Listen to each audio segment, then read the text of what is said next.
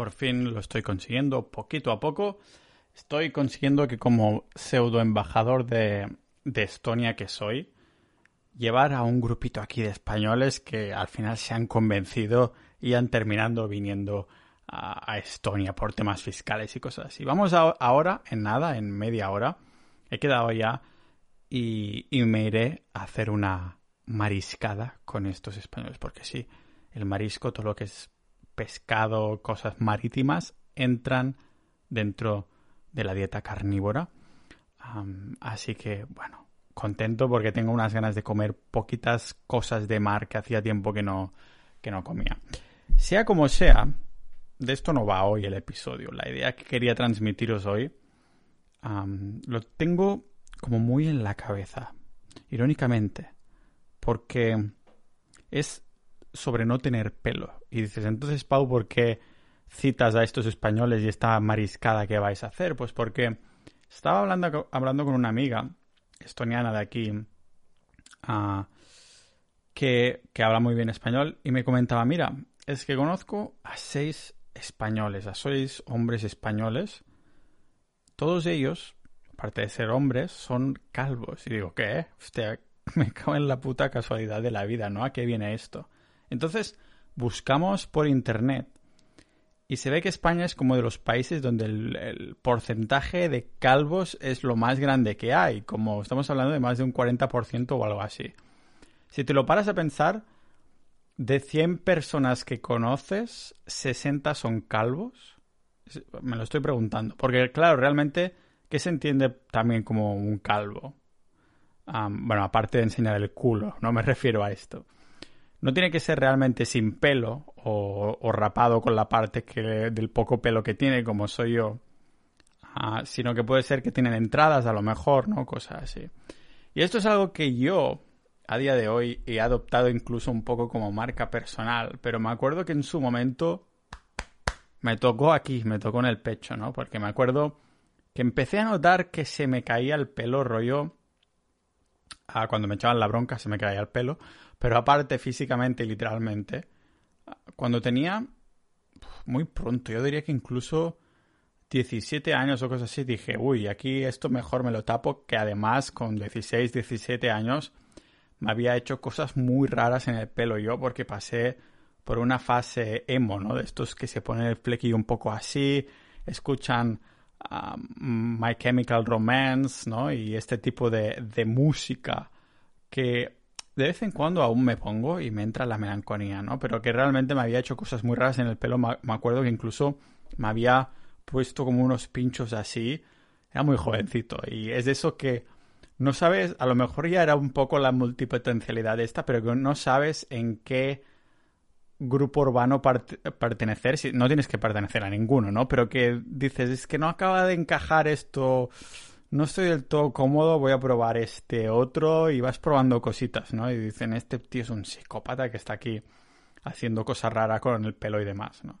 Sea como sea, fue a partir de los 17 años, muy jovencito, que empecé a notar, digo, uy, aquí hay entraditas, espero que no, que no se vuelvan las entradas de la diagonal de Barcelona o algo así. De todos modos, fue pasando el tiempo y la cosa fue empeorando tal cual.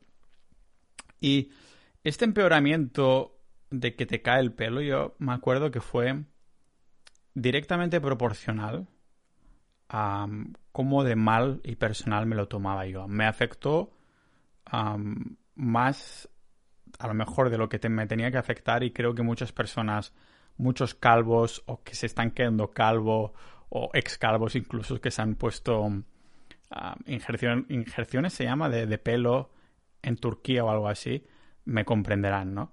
Porque muchas, bueno, la mayoría de personas llegamos a, a vincular directamente lo atractivos o poco atractivos que somos según el corte de pelo que llevemos o el no corte de pelo que llevemos, como es mi caso. Entonces, cuando te das cuenta de que algo en el que le has... que está directamente vinculado a tu identidad empieza a faltar, es como que te falta parte de tu identidad, ¿no? De que dices, mierda, si este soy yo y me está faltando es que soy menos, soy menos a nivel de atracción, soy menos a nivel de sentirme bien conmigo mismo, ¿no? entonces, digamos que a nivel interno yo creo que personalmente tuve que empezar a luchar con algunas cosas, como digo, internas, cuando vi que el, el pelo, el cabrón del pelo, me empezaba a apretar a saco. Y lo bueno es que además hace un tiempo tenía un canal de YouTube en el que hacía como sketches con amigos. Y la verdad, tuvo algunos suscriptores y buenas visitas y buenas recibidas. incluso llegó a la página de recomendados de, YouTube, ah, como el primer vídeo que hice o así. Y aunque estos sketches ya no los tengo colgados, creo que los tengo por ahí en algún, en algún disco duro perdido en alguna casa familiar. Me di cuenta ahí, ¿no? del primer vídeo al último, digo, hostia puta, estoy perdiendo más, más pelo que un, que un gato castrado, ¿no? y realmente me afectaba, ¿no? Sobre todo también te das cuenta con las personas que, que estás por ahí tratando en el día a día, que te están mirando, están hablando contigo, ajá, ajá, están asintiendo y de pronto miran, miran como a la entrada o así y te vuelven a mirar a ti, como si tú no te, dirías te dieras putamente cuenta, ¿no? aparte de que te encuentras con un montón de personas que no, tengo, no tienen ningún tipo de sensibilidad. Seguramente si en vez de tener entradas hubiera estado gordísimo, en vez de hacer un comentario sobre las entradas, hubieran dicho, oye, que estás gordo, ¿eh? Yo creo que es el mismo tipo de personas, que no tienen ningún tipo de, empatía o algo así. Lógicamente ahora todo esto es muy distinto porque lo he incluso abrazado y yo creo que esto ha sido un el hecho de ser calvo, me refiero a esto creo que es un mecanismo de defensa que, que muy activamente yo tuve que activar, válgame la redundancia, para para que me sentara incluso bien, pueda hacer bromas y, entienda que ahora esto es parte de mí, ¿no? Porque me, me, acuerdo que me había puesto como mioxidil y cosas así, que son como unas gotas que te de... Es un aceite raro, que aparte de valer una pasta que empecé a utilizar mis primeros sueldos en comprarme gotas de estas, ¿no? Y me acuerdo que funcionaba. ¿Cuál es el problema? Que tenías que dejarte el pelo hecho una mierda al menos dos veces al día. Eh, podías usarlo de una o dos veces al día. Ah, yo lo usaba dos porque me apretaba mucho y era como casi que tenía solo una línea en medio y me intentaba tapar un poco el tema así, ¿no? Como se podía.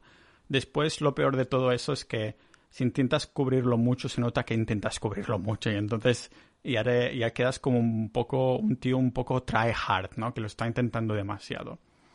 Entonces me acuerdo que había probado de todo, ¿no? Y al final terminé con este aceite que sí que funciona. No llegué a tomarme como unas pastillas que dicen que puedes tomar, porque dices, dicen que pueden tener eh, efectos hormonales y cosas así, y que después no se te levante. Y digo, ¿para qué quiero que se me levante igualmente? Si, con estas entradas no voy a chuscar. no, pero Claro, yo pensé, no, no, si me va a tocar las hormonas y estas cosas, esto ya es pasarse, ¿no? Tampoco voy a ir tan lejos. Y siempre había pensado, parece mentira, ¿no? Pero en ese momento pensaba, guau, si algún día tengo pasta, me iré a Turquía y me a, volveré a poner el pelo que me toca y ya está. Pero es que tan, tantos mis abuelos ah, eran calvos, ¿no? Y de hecho, por parte de madre, mis tíos todos lo son. Realmente... Ah, la lotería genética en cuanto a mala, ¿no? Me tocó la lotería genética, pero de los peores, los peores números. Así que la aceptación en ese momento aún no estaba y estamos hablando que ya tenía 20 algo años, ¿de acuerdo? A lo mejor me acuerdo que cuando me fui a vivir a Canadá, que empecé a viajar y demás, tenía 21, después volví, estuve hasta 2015, que aún tenía pelo, y fue creo que fue en 2016, 2017 no hace tanto tiempo que entonces decidí dar el cambio y dije, esto no, no quiero lucharlo más y quiero aceptarlo. Y quiero que mi lucha sea por aceptar estos cambios que no puedo tener control realmente. No puedo tener ningún control sobre estas cosas de mi genética hasta que el CRISPR, eso de la edición genética, esté a manos de todo el mundo. Yo lo que no quiero es intentar forzar algo en el que lo que no puedo controlar. Así que lo que tengo que trabajar es cómo aceptar esto. Así que lo que hice fue más que nada terapia de shock. Fue una terapia de shock de la hostia, porque aunque el mioxidil me hubiera funcionado, me notaba que si me empezaba a dejarlo de poner algunos días, pues entonces quedaba mucho menos denso. Además, realmente no es que te creciera el pelo donde ya había caído, realmente se quedaba más denso y parecías menos calvo, pero igualmente con tus entradas y tus mierdas, ¿no? Así que me acuerdo que tomé esta decisión cuando estaba viviendo en Rumanía, estaba viviendo en una ciudad que se llama Cluj-Napoca y me acuerdo que me dije, tengo que hacer algo al día de hoy, hoy me voy a, afeitar la cabeza. Me compré una máquina de rapar y me dije, hoy me voy a afeitar la cabeza, pero además voy a hacer algunas cosas más para acordarme de este día, ¿vale? Y algunas, una de estas cosas es bastante superficial, pero la otra sí que es de desarrollo interno, que flipas, al menos para mí. Realmente me acuerdo muchísimo de ese día y es justamente, es justamente lo que quería, ¿no? Digo, hoy va a ser el primer día del resto de mi vida y no solo voy a ser calvo, sino que voy a aceptarlo y además voy a desarrollar otras características mías para, para potenciarlo incluso. Así que, ¿qué hice? Lo primero y lo más superficial es que me hice los dos pendientes que tengo, que no me he sacado desde entonces. Bueno, mentira, hace cuestión de un par de meses cuando estaba en España me tuve que ir al dentista, me hicieron una radiografía y me tuvieron que sacar los pendientes y le dije a la chica, oye, me los puedo sacar que desde 2016, desde 2017 no me los he sacado.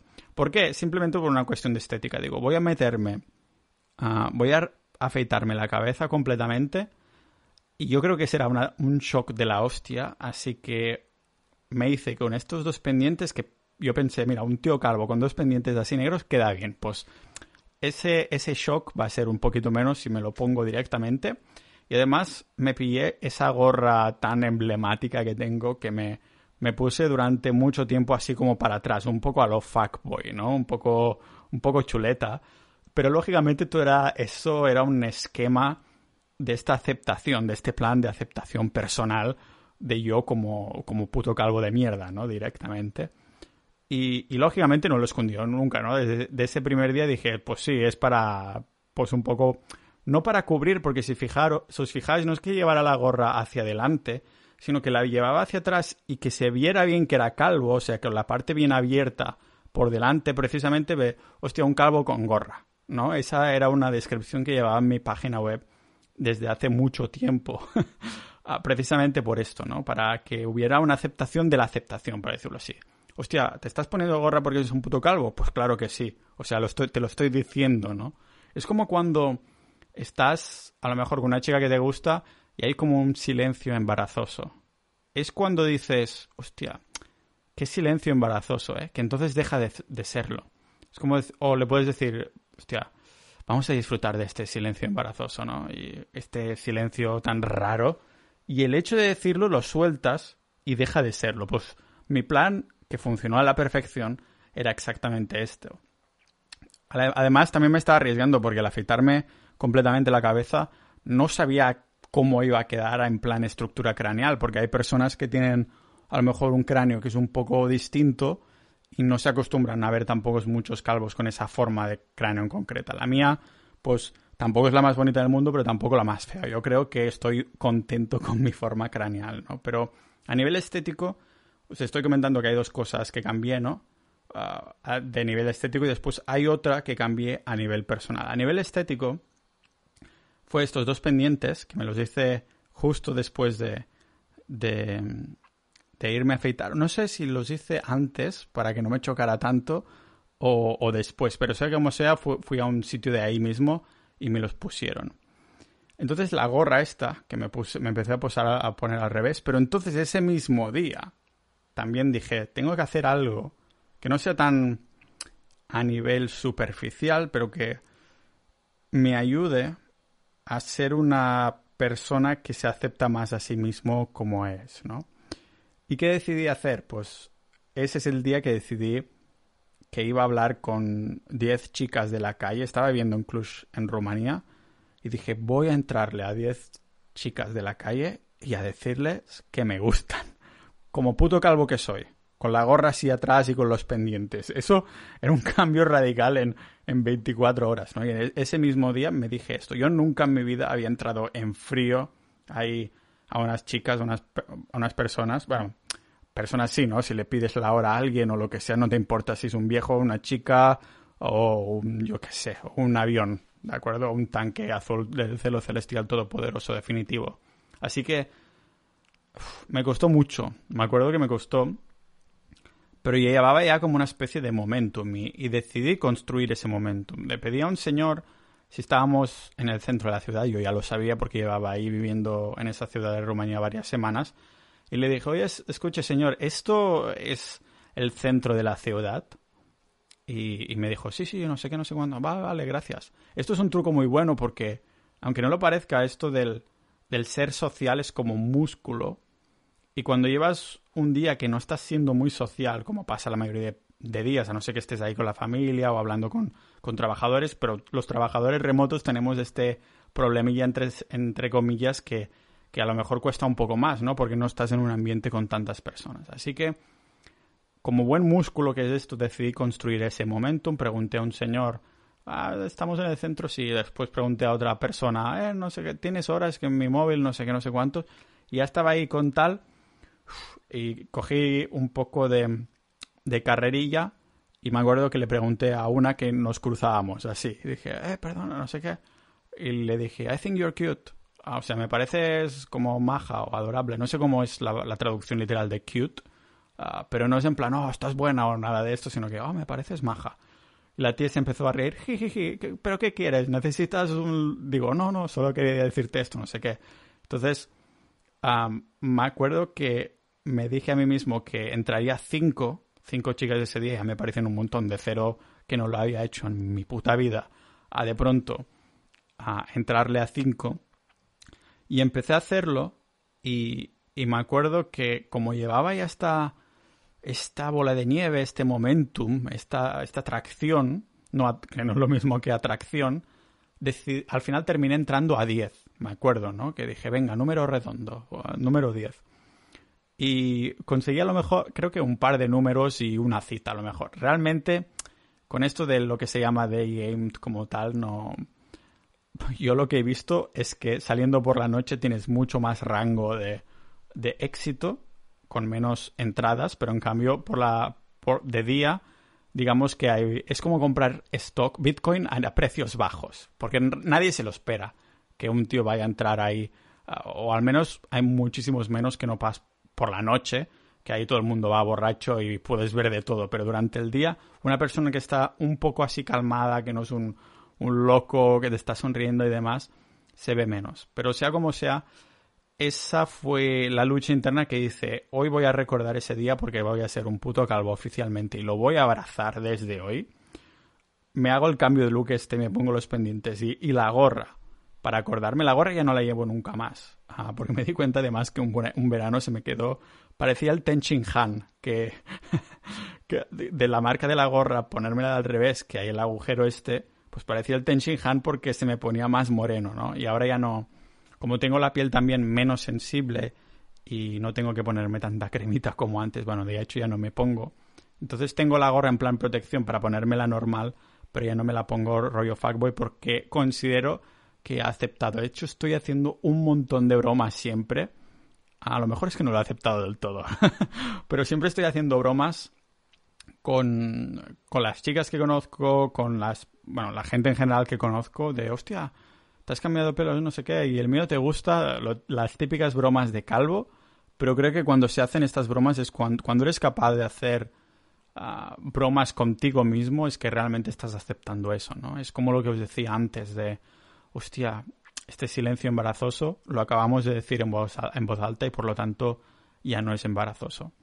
Entonces me acuerdo que desde ese día que entré esas, a esas chicas, me puse los pendientes, la gorra y me afeité totalmente la cabeza, que poco a poco lo, lo pude empezar a, aceptar, asimilar, porque ni mucho menos fue que, ¡pum!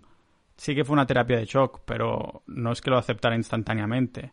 Se me hacía raro sacarme la gorra y ser un puto calvo por ahí, ¿no? Pero después tiene gracia las cosas, porque cómo es la vida, porque yo quería no ser calvo para ligar más y resulta que me han ido mejor las cosas a nivel relaciones, sentimentales y cosas así desde que me que fui un puto calvo, sinceramente. y son ironías de estas de la vida, ¿no? De, claro, te da, te da que pensar, realmente tengo la sensación, bueno, yo creo que sí, en papel, ¿no? En números y datos y, de sentirme yo, que he ligado más por esto, por el hecho de ser calvo y que a lo mejor me, me, queda mejor que cuando tenía ese pelo de mierda que parecía una escarola, un, un coliflor, o, o es por el hecho de haber aceptado ser calvo y que pueda hacer bromas de, del mismo tema, ¿no? Entonces te da, te da que pensar, o a lo mejor son ambas cosas combinadas que hace esa especie de, de dúo dinámico. Supongo que es por esto que en los últimos años también me he puesto un poquito más a tope con el gym, porque digo, hostia, un calvo un poquito con, con un poquito de músculos queda muchísimo mejor que el calvo que solo que, está delgado y que no se cuida o cosas así, ¿no? a nivel estético, yo siempre lo digo, lo he dicho de forma totalmente transparente, que voy al gimnasio para estar bueno desnudo. Ah, si me si tuviera que estar peor desnudo, pero pero tener mejor salud, seguramente no lo haría. O sea, claro que tenemos salud gracias a todo eso del ejercicio, la dieta, pero también porque nos pone más atractivos y tiene sentido a nivel naturaleza, ¿no? Tienes que lucir para lucir cierta atractividad es relativamente proporcional a la nutrición que tienes. Por lo tanto, una, una hembra, en el caso de la naturaleza y los animales, pues se sentirá, sentirá más atraída a una persona que deslumbra que está bien nutrida, porque entonces significa que sabe cazar, que, que puede proveer comida por él, por él y por lo tanto seguramente por los descendientes y demás. Así que te da muchas, muchas cosas que pensar esto de la calvicie. Y algunas personas por Twitter o así me han dicho, oye, ¿y por qué no te vas a Turquía a ponerte pelo? Y digo, si en, acaso voy a hacer todo lo contrario. Alguna vez he, contactado con alguna clínica para ver si, a ver si me podían incluso sacar los pelos que me quedan de la zona esta de la cabeza, de los que son el lado y por detrás, que es justamente lo que se utiliza en Turquía para ponerte después las inyecciones donde no tienes pelo y todo, pues yo digo, no, no, si eso quiero que una clínica con láser me lo saque, porque es lo que me voy a gastar de menos en, en Gillette. Ah, o sea que incluso me va a salir barato. Pero de momento no he encontrado ninguna. No creo que sea algo muy común, porque no, si hubiera alguna que es especialista en esto, realmente iría tomaría un avión ahí y lo haría directamente. De hecho, voy a buscarlo después de grabar esto. Pero os quería transmitir mi experiencia de esto de ser calvo porque ni se me había pasado por la cabeza, válgame la redundancia. Al contrario que mi pelo, que tampoco se me ha pasado por la cabeza durante muchos años. Ah, en hacer un episodio sobre esto. Ah, porque como os digo, creo que ya lo tengo aceptado. A lo mejor es algo que hubiera hecho en 2017. mi experiencia siendo calvo oficialmente, ¿no? Hubiera hecho un guion súper largo, súper bien preparado, pero hoy tenía ganas de charlar con vosotros porque si es verdad que el 40% o 40 y pico por ciento de los españoles están quedando calvos o están calvos, entonces al menos habrá un 40% de, de vosotros que os sentiréis identificados y los que no ah, estáis calvos, por un momento iba a decir los que tenéis la suerte de, pero esto ya no, ya me da igual, ¿no? Porque sé que algunas personas miran a los calvos como si tuvieran la lepra o algo así.